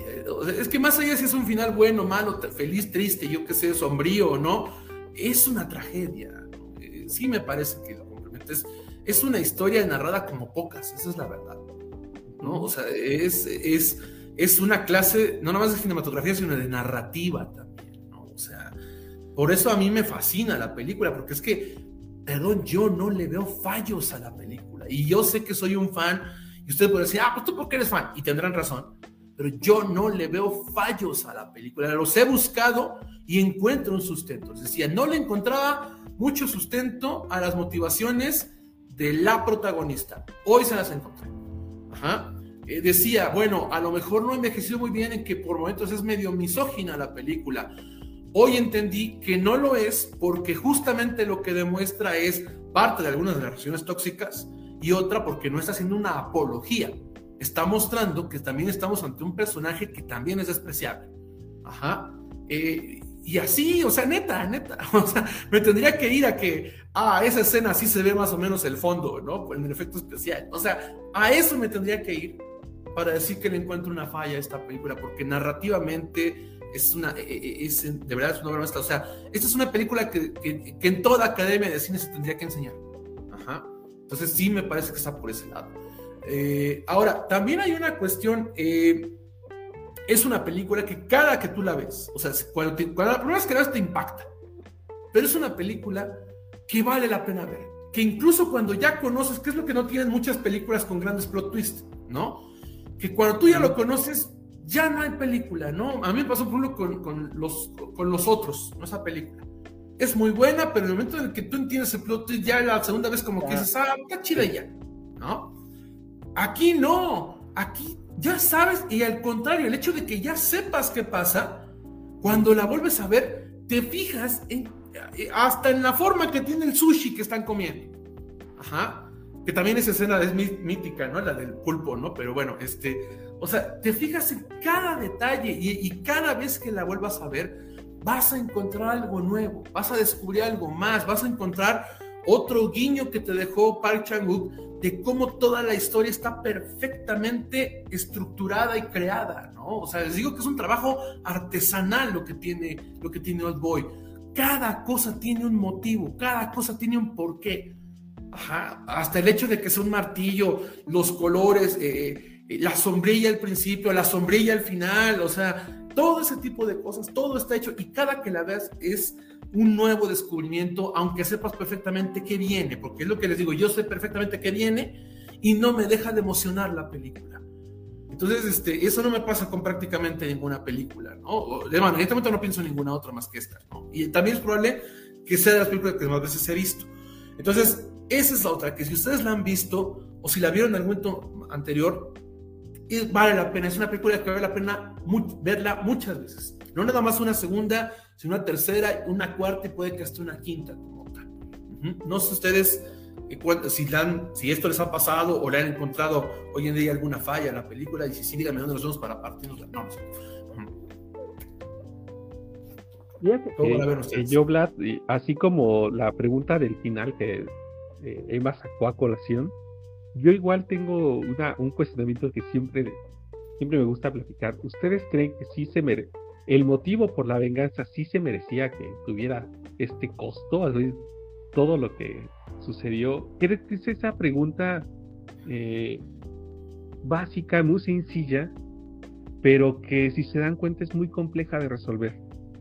Porque yo me acuerdo que, cuando vi la película yo decía, no, es que este, se pasa, ¿no? O sea, me acuerdo, eh, mira, a los 16 años, ¿no? Este, o 14 años viendo eso. Y yo ahora que, que lo veo eh, ya más grande, digo, no es que sí. Entonces, esta, esta parte, no sé si a ustedes les ha pasado de que cuando la vuelven a ver, no sé si dudan en torno a, a esta, que es como el eje central, ¿no? Eh, ¿Ustedes cómo lo han vivido las veces que la han vuelto a ver? ¿No? Es como pregunta. A, mí me ha perturbado mucho siempre las motivaciones de cada lado. Perturbación sí, pero si bien es algo que, o sea, si es algo que entiendo el por qué lo hacen. O sea, no estoy diciendo, sí, qué bueno que lo hizo, no. Pero sí digo, sí entiendo, entiendo eso y entiendo los tiempos, incluso esta construcción a lo largo del tiempo, ¿no? Este, la verdad es que sí lo entiendo. Me sigue, me sigue friqueando, eh, absolutamente, todas las, motivaciones, o sea, los motivos de por qué de ambos lados, pero, pero sí lo entiendo como tal, ¿no? Exagerado parece, es que lo que pasa es que además parte de, de uno de los tantos plot twists, porque bien decía, ¿no? No nada más es uno, sino al final son varios plot twists, ¿no? Uno principal, por supuesto, pero, pero hay varios, ¿no? Y dentro de ellos es descubrir este encierro porque es curioso, pero el motivo del encierro no es, no es nada más, no es el único plot twist, ¿no? Y no sé, no sé si es el más impactante, quién sabe, ¿no? Eso lo dejamos para quien no lo haya visto. Este, pero, pero cuando tú descubres cómo fue que, que, que, ante los ojos del antagonista, aunque no se tampoco llamarlo antagonista, ajá, este, sucede todo, tú dices, es que es increíble. O sea, eh, no, neta, esto, pero como bien lo decías tú, ¿no? E, es también un ejercicio de ver de las consecuencias de todo, ¿no? De, de, estas acciones humanas que no pensamos, de los errores de la juventud también. Entonces, a lo mejor conforme nos vamos haciendo más viejos, vamos encontrando una mayor justificación. No quiere decir que vayamos a hacer lo mismo. No puede decir que entendamos este, el tipo de relaciones ni nada, pero sí creo que entendemos que alguien pueda dedicar tanto de su vida a una acción que compense algo que siente que le arrancó. Entonces yo diría que sí, ¿no? O sea, yo también diría que sí. Luego, hay algo que dijo para Changuk, pero quiero decirlo ahorita que, comente Emma. Eh, yo creo que sí, sí lo justifica. Sí que ya saben, ¿eh? Si somos negativos. No, no, lo que pasa es que eh, ya habíamos dicho, ¿no? La frase mamadora de que es un final tan complejo como el amor. Y es que ah. si, si, lo analizamos. Eso para, ponerlo atrás del Blu-ray en la próxima edición. Sí, sí. La, la, edición este, curada por Emanuel Espinosa. Este. Ñoñerion Collection. Ñoñerion Collection. Este, pues es que si, si, si lo vemos como desde un punto de vista más romántico, si lo quieren ver, pues el amor es un tipo de locura, ¿no? Solamente que es una locura socialmente aceptada. Sé que el término locura no es el mejor para decirlo en la actualidad. Pero yo creo que sí. Pero al final del día eh, es una especie como de, de, desenfreno que es socialmente aceptado. ¿no? Incluso al grado en que el, amor puede sacarnos nuestra lo mejor de nosotros, puede volvernos a, sacar todo ese potencial humano que tenemos, pero también nos puede convertir en las personas más atroces del mundo. Eh, eh, entonces, en ese sentido, cuando este sentimiento no está canalizado de la mejor manera, pues puede provocar cosas como esta, ¿no? Eh, y, tú lo puedes ver en otras historias, ¿no? En Simpatía por la señora Venganza, lo que hace la gente cuando le pueden arrebatar un hijo, ¿no? Cuando le pueden arrebatar un nieto, Entonces, si te das cuenta, o, en el propio The Last of Us, las acciones que, que llegan a ser muchos personajes por amor. Entonces, si nos damos cuenta, el leitmotiv al final del día es el amor.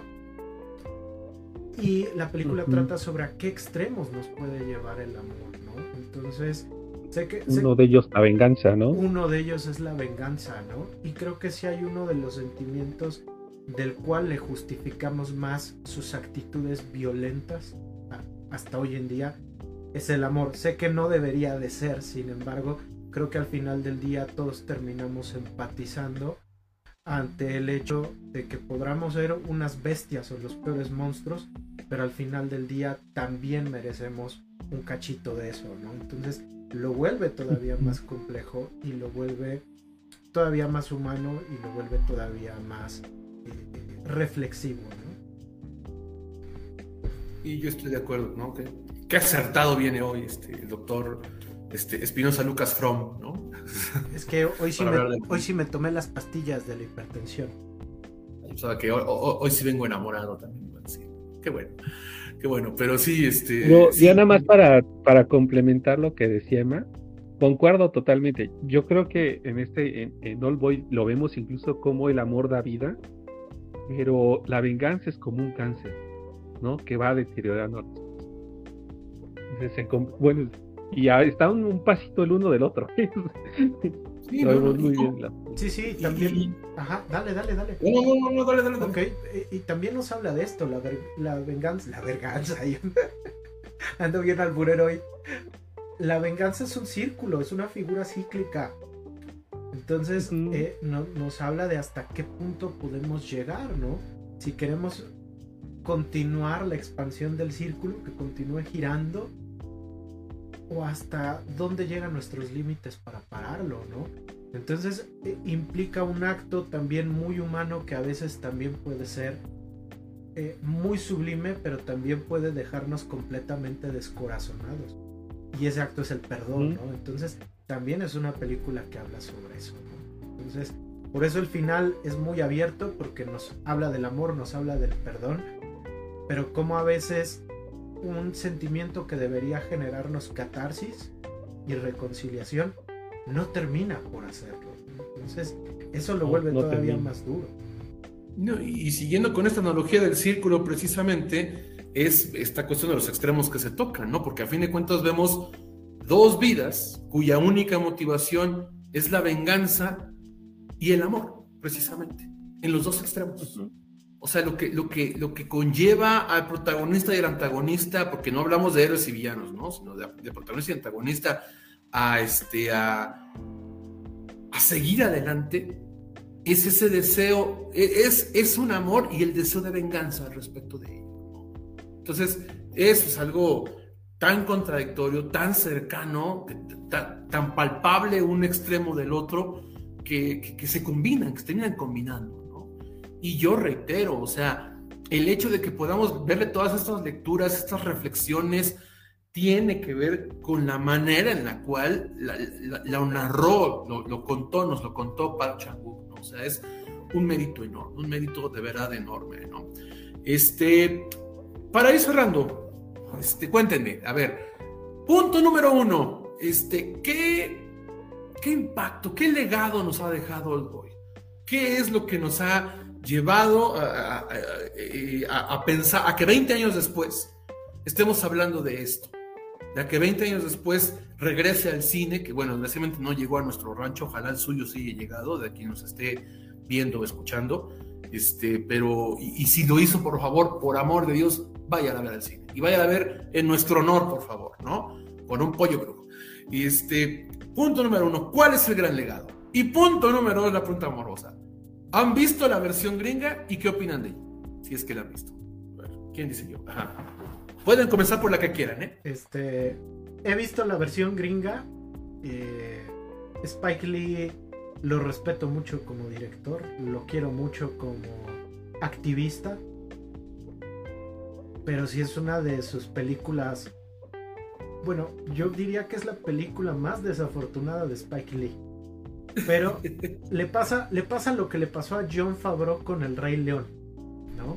Este, ¿sabes, sabes de antemano que tienes una película que es muy difícil de superar. sabes de antemano pues que tienes las de perder y aún así... Difícil no, imposible. Sí, es, insuperable, ¿no? Entonces, eh, John Favreau intenta hacer algo nuevo, ¿no? Con el fotorrealismo, ¿no? Y Spike Lee me parece que la creatividad no le, no le alcanza para, para hacer algo, pues, chido, ¿no? Algo decente, ¿no? Este, entonces yo sí recomiendo a la gente que no vean Old Boy Días de Venganza, que es como se llama la versión gringa. No la vean, váyanse a la coreana. Este. Y, si, te la encuentras en Space, ¿no? La pasan ah, en Space. la pasan. La pasan en Space, entonces ahí sí, ahí sí cámbienle, ahí sí quiten Space, no la vean. Este no está chida, vean la original. Y yo creo que el legado está en que eh, Old Boy le abrió muchas puertas a muchos directores y a, muchas películas asiáticas en este lado del charco, ¿no? Este, gracias, gracias a Old Boy, eh, eh, muchas personas como ustedes, como yo, como muchas personas en el futuro, van a conocer el cine asiático y, se van a dar cuenta pues, de que no son artes marciales, de que no todos son eh, K-dramas, que, están muy chidos, pero tampoco es todo lo que nos ofrece Corea, ni todo lo que nos ofrece Asia. Aunque aquí eh, también hay pedazos y drama. Y drama. Creo que es una película que también sirve de introductorio, de introducción, para darnos cuenta que el cine va más allá del, de las historias que, son como tendencia, ¿no? En la actualidad pues son los superhéroes. Para en los años 2000 pues eran películas onda Matrix, ¿no? Entonces este Oldboy rompió con muchas cosas, ¿no? En ese sentido, porque rompió con esa tendencia. Y pues generó otras, ¿no? Porque sin Oldboy no habría Infernal Affairs, sin, sin Oldboy no habría El Huésped, no habría Parásitos, ¿no? Este, incluso, pues muchas de las películas que hoy en día explotan mucho la figura del plot twist, le deben algo a Oldboy, Entonces, en ese sentido, creo que, que Oldboy es responsable de una revitalización muy fuerte en el cine, ¿no? Incluso el propio Scorsese, ¿no? Cuando hizo eh, Los Infiltrados, si bien es una obra que es, el remake de Infernal Affairs, que también es coreana, también le debe cosas a Oldboy. Entonces, también, también le deben. E, e, incluso hay gente que tomó parte de Oldboy para inspirarse en generar sus propias secuencias de acción que resultaran sobresalientes. El ejemplo más claro es Paul Greengrass, ¿no? Que Greengrass en algún momento, en alguna entrevista dijo, yo vi Oldboy y dije, ¿cómo puedo trasladar lo impresionante de un plano secuencia en mis películas. no puedo. Puedo idear algo. Crear cortes rápidos. Para que se vea más dinámico. Y gestó una revolución en el cine de acción. Entonces, si se dan cuenta, hay cosas que le debe. Se le debe mucho a Park Chan-wook y a Olmo. Lo muy obvio. ¿Sabes qué pensé que ibas a decir? John Wick. John Wick debe. obviamente, el director de John Wick ha de haber visto más veces que yo Old Boy, ¿no? O sea, las secuencias de, John Wick son con toda la intención de asemejar el realismo de Old Boy. Sí, sí, sí. Incluso cineastas como el propio Guillermo del Toro le deben algo a Old Boy, ¿no? En el sentido de hacer de lo sórdido algo bello, ¿no? Entonces, este eh, entonces, en este sentido, creo que todo el cine le debe una pizca a Oldboy, ¿no? Así como todo el cine le debe algo a, Viaje a la Luna de George Méliès, todo el cine actual también le debe un poquitín a Oldboy, ¿no? Entonces, yo, yo lo dejo con eso. Excelente, excelente. Tú, cuéntanos, ¿qué, ¿cuál es el legado? dijo mi compañero. y si has visto esta versión. ¿Cómo, perdón? Lo que dijo mi compañero, profe. No, igual. No, pues es lo que dijo mi compañero. Yo no la he visto, ¿eh? Y son de las cosas de las que en verdad no he querido verla. Eh, sé que existe, sé que está ahí, sé que está, pero yo no, no soy el indicado, ¿no?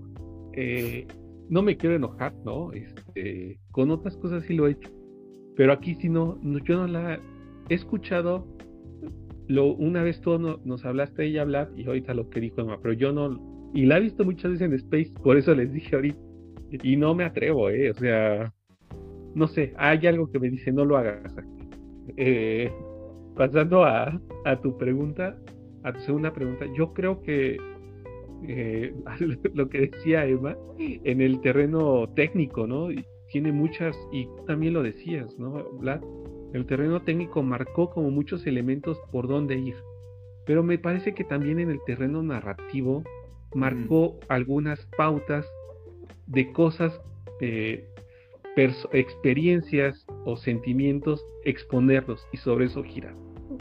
Y yo creo que en este sentido, eh, la venganza, así como ahorita que tú citabas a Bronca, dije, no, pues es cierto, o sea, hay muchas, eh, John Wick, ¿no? Hay muchas películas que le deben el, el motiv a lo que eh, aparece en Old Boy, ¿no? Entonces, yo creo que por eso te decía hace un rato que es una película atemporal y yo creo que no le van a pasar los años. Aparte, recuperando algo que igual dijo eh, Emma hace un rato, trata unos temas tabú que yo creo que van a ser universales durante siglos, ¿no? Entonces, siempre, siempre en un, sentido crítico, All Boy también no, no le va a pasar dos años encima de eso. Entonces, yo creo que lo tiene todo, ¿no? O sea, vayan All Boy el fin de semana, ¿no? Este, recomendación de biblioteca. y si encuentran la, esta, no sé, igual una pregunta que tenía, no sé si esta edición que acaba de salir en el cine trae algo diferente, algo extra o es la misma? No, solamente está remasterizada para verse en formato 4K. Entonces, ah, no, pues yo se, la, se ve mejor. que las tres la vimos en una calidad bien baja, ¿no? En calidad DVD, ¿no? Eh, es que, es que a México nada, nada más se puede conseguir eh, legalmente, legalmente nada más se puede conseguir en DVD de Cima, si no, si no me equivoco, que es el DVD. Sí, sí, se puede conseguir vía Amazon el Blu-ray pero es asiático, entonces yo pensé que ya no existían las restricciones de, la región y resulta si que... Si tienes pues, los ABC, sí puedes verlo. Ajá, Este, si por ejemplo ustedes tienen un, un Blu-ray multiregión, se puede, ¿no? Este, por ejemplo, el, el Xbox Serie X es multiregión, entonces no hay ningún problema pero si no lo tienen, pues compren, eh, compren el, reproductor Blu-ray que sea multiregión y ya lo pueden ver sin broncas. Y la película también tiene que tener el ABC también. Bueno, eh, sí, bueno, no, o sea, sí, nada más se encuentra, o sea, eh, legalmente estas opciones con subtítulos en inglés, Ajá. En español, con subtítulos en español, nada más el, el, el, DVD local, ¿no? De cima. Este, yo espero que ahorita que salió en 4K, ya que no llegó a los cines de aquí, de nuestro rancho, yo espero que salga una edición preciosa, ¿no? De 4K, que me voy a gastar lo que me tenga que gastar para obtenerla, porque yo no la tengo más que en ese, o sea, en ese DVD. Insisto que es mi película favorita y aún así no, nada más tengo este DVD encima, ¿no? Entonces, este, yo espero que salga esa opción. no tiene ninguna cosa extra. Eh, bueno, tú dices que había comentado, no, no recuerdo haberlo comentado de esa película yo le decía una cosa, yo obviamente, eh, yo sí la he visto. Cuando salió yo como, fanático loco de hoy en día de redes, me, encabroné por el hecho de que alguien quisiera hacer un remake gringo, ¿no? ¿Cómo es? Porque más originalmente iba a ser Will Smith, ¿no? Me acuerdo que decían que iba a ser Will Smith, al final no lo fue y terminó siendo este Josh Brolin. Eh, yo estaba muy enojado, muy enojado, como, es que es una blasfemia casi, casi, ¿no? Conforme pasaron los años, un día me animé a verla. Y sí debo decir lo siguiente, yo reitero que Old Boy de Park Chan-wook es mi película favorita de todos los tiempos. Aún así con eso decir que no es mala. No es malo el remake. No es bueno tampoco, pero no es malo. Es decir, sí está bien hecho. ¿Saben cuál es la circunstancia? Que estoy casi seguro, eh, como tal, que la versión de Spike Lee no es un remake del trabajo de Park Chan-wook, sino que es una adaptación del, manga. Ajá. Entonces, la cuestión es que lo que hemos dicho universalmente está aceptado, hasta por el creador del manga, que la película es superior. Y es precisamente por toda la humanidad que le dotó, aparte obviamente de toda la, de, la clase magistral de cine y de narrativa, ¿no? Aparte de eso, es de toda la humanidad que le dotó Park Chan-wook a la historia. Entonces, la gringa está directa del manga, entonces es una película de, de, de, thriller, ajá, de, detectivesca y de acción. Entonces, si tú la quieres ver como una película así, no es mala. Pero obviamente no tiene todo, toda esa esencia, todo el espíritu como tal, toda la, toda la humanidad, la, trascendencia filosófica que tiene la coreana. Ajá, o sea, lo que hace maravillosa a, la old boy este, coreana es, es eh, la forma en la cual nos la contaron. Porque la historia es muy buena, muy, muy buena. Ajá, pero no deja de ser este manga, este, bueno, no, estoy seguro cuál es el género, pero es, no, porque no es Seinen, no estoy seguro que sea, este, eh, no deja de ser un Hudunit con acción y con algo de drama. Entonces, si la ves directamente así, está bien. De hecho, este, la, de Spike Lee sí tiene el final del, manga. Por eso digo que no es un mal final. No es un mal final y también puedes ver eso y decir, sí, sí me gusta también. ¿no? A, mí, si, si ese final se hubiera quedado, también diría, tiene lógica, tiene lógica, ¿no? Entonces, este, eh, la verdad es que yo no la recomiendo ver, pero tampoco es así como que el desastre que puedan esperar. ¿eh? O sea, si te encuentras aquí no tienes de veras nada, nada que hacer, sí la puedes ver. Porque no, no, no me parece mal hecha la película. Simplemente que no tiene espíritu. Es una película sin espíritu, sin, sin, sin el alma tan enorme que tiene la otra. ¿no? Para mí, Los Boy es irrepetible. Yo, a mí me gustaría un remake en, en 20 años si el mismo Park Chan-wook la vuelve a narrar. ¿No? Si no, no, francamente, no, o sea, francamente no veo, no veo la necesidad, no veo la necesidad de volver a ponerla. Yo le decía, yo, yo, le decía a Luz que fíjate que eh, estaría chido, sé que va a sonar muy descabellado, ¿no? Pero yo le decía que estaría chido ver una versión mexicana. de ¿no? O sea, la, la Corea que nos presenta por los, eh, por los valores por los valores eh, podría encajar bien, ¿no? Sí, la forma de entender la moral en la sociedad, sí podría funcionar. Sí, sí, sí. Entonces ya decía, pues puedes meter a Luis Gerardo Méndez de. o a Ponchito Herrera del Malo y de Oda Shu a Tenoch Huerta, ¿no? Este. Aunque ya está. No, pero no sería también Alcázar, yo creo, güey, al Cochiloco. Y al Cochiloco, ¿no? No, este. Entonces sí le decía, este. En una de esas sí podría funcionar, fíjate. Sí, no, bueno. una, versión de, del antagonista, ¿no? Bueno, sí, de cómo pasó esto afuera, ¿no? Mientras sucedía, este güey está encerrado, ¿qué pasó con el otro? Sí, sí, ¿no? ya, ya me lo imaginé como serie de VIX Plus, así para que la veas después de, la de Paco Stanley. no, porque te están viendo mayor estrella, seguramente.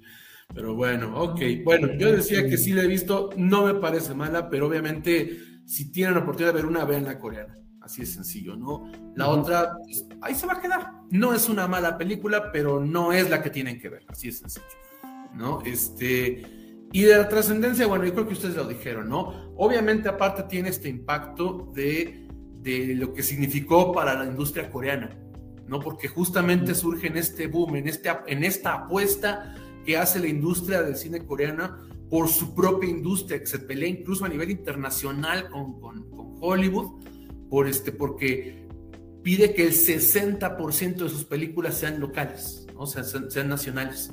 Entonces, en ese, en ese periodo es cuando aparece Old Boy. Y allí es cuando los coreanos se dan cuenta de que adentro de su país se pueden hacer estas obras maestras.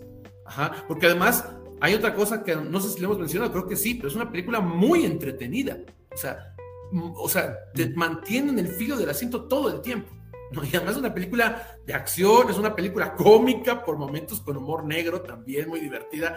A mí de cuando corre de un edificio a otro me da mucha risa, por ejemplo, ¿no? Este, entonces, eh, sí tiene esos momentos también muy, este, muy, muy, muy eh, no voy a decir comerciales, pero que sí le pueden gustar a las grandes audiencias también, ¿no? Y eso hizo que en muy poco tiempo tanto Park Chan-wook como toda una oleada de, nuevos directores, ajá, este, como Bong Joon-ho, y también apadrinados por Kim Ki-duk, que ahorita, bueno, ya está cancelado Kim Ki-duk, pero, este, pero también otros importantes, bueno, era uno de los importantes, este, asientan y consolidan su industria y la vuelven no solamente una industria fuerte al interior, sino que la convierten en un producto de exportación. Y como bien decía ya Emma desde el principio, es un producto que exporta, que exporta y que nos, nos trae el cine ni siquiera asiático nada más, sino coreano específicamente. Yo después de que vi, desde que conocí a Park Chan-wook, empecé a ver más cine coreano. Ya sé que suena bien mamador, pero es cierto, ¿no? Y aparte, yo debo decir que el mayor legado de Old Boy es que le presenta al mundo otra vez a Park Chan-wook, ¿no? Que yo insisto, ante mis ojos, no hay mejor director vivo en este, en, actualmente. No, es mi opinión personal, pero no creo que haya un mejor director hoy en día que Park Chan-wook, porque todas, o sea, tiene, no me acuerdo cuántas películas tiene, pero excepto las dos primeras que no han salido de Corea, eh, a lo mejor se han salido, pero no, nunca les he vuelto a buscar. Pero a partir de Joint Security Area, que es, la que es su tercer película y la primera eh, que conocemos ¿no? en Occidente, y de ahí en adelante, todas, absolutamente todas sus películas son obras maestras. Todas tienen esta narrativa, todas tienen esta manufactura, todas tienen esta cinematografía, esta música, este cuidado en los detalles, este cuidado también en las expresiones.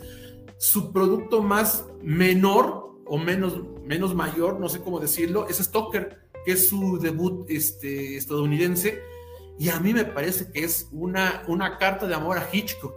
A mí me encanta, pero obviamente comparada con lo que puede hacer con historias propias, pues no, no, se queda un poquito corta.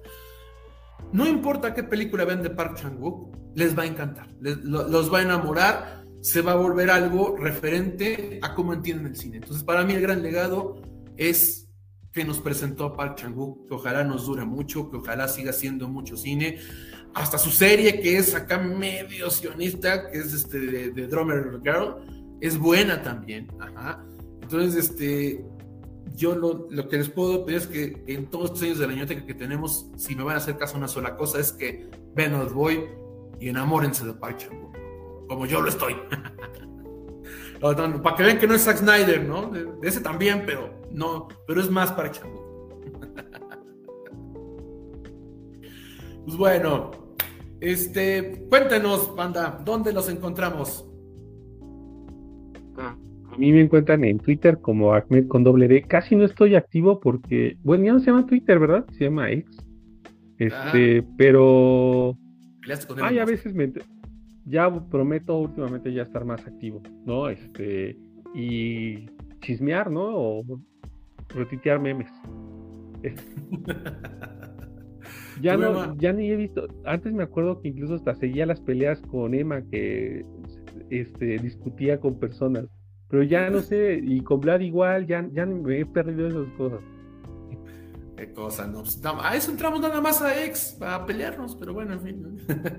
Emma. Sí, yo este, igual estoy en X como y en TikTok como Dr. Lucas Gamer, DR Lucas Gamer. Ahí ustedes pueden checar este pues hablo de cultura pop, comparto memes, últimamente pues entran algunas reseñas de, películas que a lo mejor no comentamos en el que estamos viendo, entonces pues ahí pueden checar tremendamente el, bonito TikTok, ¿no? Ya vamos a llegar a los 600 seguidores, entonces háganme, háganme la buena y que podamos llegar a los 600 y a lo mejor eh, hasta los 1000 seguidores, ¿no? Entonces ahí me encuentran, Mante.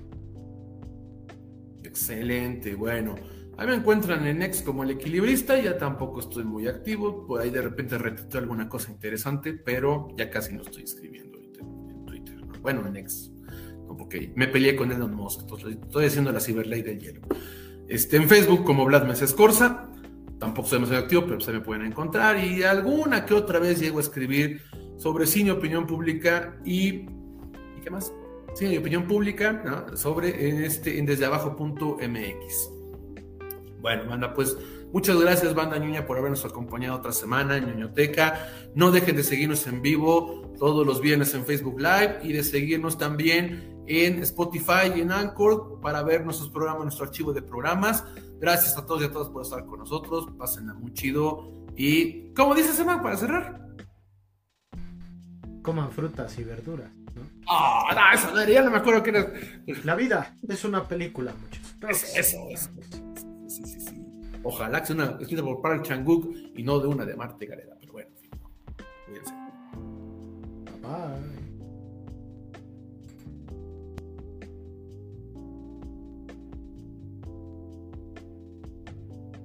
Hubiéramos empezado comiéndonos un pulpo de... Eso hubiera sido la onda.